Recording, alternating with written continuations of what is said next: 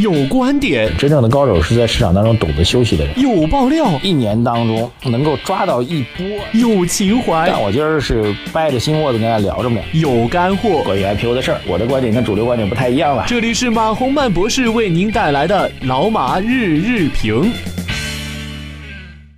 好，各位老马日评的听众朋友们，大家晚上好啊！二零一六年的十二月二十九号啊，今天的晚评我们录制当中啊，然后看一下这一天的指数表现吧。上证指数今天从涨跌幅度上来讲是比较小的啊，下跌了六个周点，跌幅只有百分之零点二。但是从 K 线形态上来讲呢，显然是一个继续向下下行破位的一个状况。呃，本周我们本总体的预测呢是有可能会帮助市场确认一个短期的底部啊。明天惯例来讲啊，只是惯例啊，经验来讲，明天是呃周线、月线、年线共同收盘的这样一个日子点啊。然后惯例来讲，一般到快过节的时候啊，不管什么节，各种节，一般这过节之前的盘面喜欢走高一点。所以我觉得明天这个指数重新夺回三千一百点的概率是比较大的。那这样的话，本周的行情呢，呃，当然因为本周这个开盘点位还是比较低的啊。本周的开盘点位是周一的那根阳线的这个开盘的位置在三千零九十五点啊，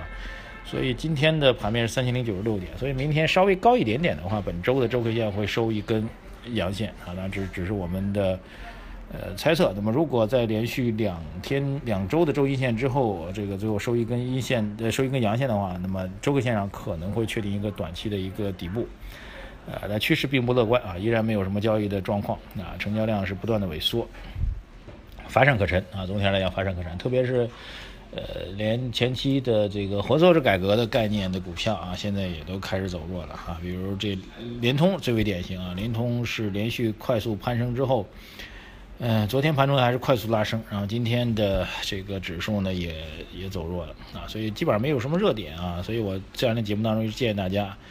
呃，没什么事儿啊，你就提前放这个给自己放的这个这个这个小长假好不好？啊，提前放一放啊，然后我们的工作呢主要是来看这个呃各位朋友们给我们的留言啊，网友 C H F F 他说今天感觉上连混改都有点熄火了。看来是真的准备过年了啊！今天发年终奖了，挺少的啊。C H F F 可以再给我们留言啊，看看您这个什么样的公司、什么样的行业啊，发年终奖这个为什么会变少了？感觉公司一年不如一年。他说，尽管我们集团在 P P P 大量中标，可是 P P P 做完之后，我们公司又何去所从呢？他说，哎，突然觉得无论国企还是民企都挺难的。老马赶紧替我打打气儿吧。呃，这个。宏观和微观有时候是分歧比较大的啊。虽然我们认为从整个经济周期上来讲，二零一六年呃应该是经济周期的一个相对的一个底部，呃，但是即便宏观未来逐步转好的话，对于具体的微观的行业和领域来说，也未必是好的。呃，对，所以这个我这点我倒觉得你应该去考量一下，就是公司 PPP 大量在中标，但为什么给你们发的工资和奖金没有预想中的提高啊？什么原因？是公司自己小气呢，还是这 PPP 的项目的营收利润还没有兑现啊？我觉得这个你可以来继续留言给我们，我们也对这问题非常好奇啊。网友吴小阳啊，他是援引了东方财富网的一个报道啊，这个截止到十二月二十八号收盘，上证综指是下跌百分之十二点三五，基本上差不多吧。我估计今年全年也是，呃，大盘指数是百分之十以上的跌幅，创业板跌幅更深，达到了接近百分之三十，百分之二十七点八九啊。其实从创业板的指数来讲，呃应该说是二零一五年的股灾的一个延续啊，个人投资者人均亏损超过一点三二万啊。另外，根据东方财富网的调查数据显示的，今年有百分之五十一点六的股民出现了亏损啊。另一方面，尽管 A 股市场投资者数量不断增加，但是目前持仓的投资者数量和参与交易的数量都较去年年末出现了减少，呃。这个，所以整体市场还是比较淡季的啊。网友高老庄他说：“希望你下次建议买的时候提示下仓位，谢谢啊。”我们会的啊。我一般的提示的买点会明确告诉大家，然后告诉大家是建底仓啊。底仓的一般仓位呢是在两成到三成的样子吧，根据您的风险偏好，两成到三成啊。如果积极点五成啊，这点我们先向大家保证啊。但是现在我觉得还没有到建底仓的时候啊，不排除今年元旦之后还像。啊，明年元旦之后啊，还像今年元旦一样再出现这个大幅度的杀跌。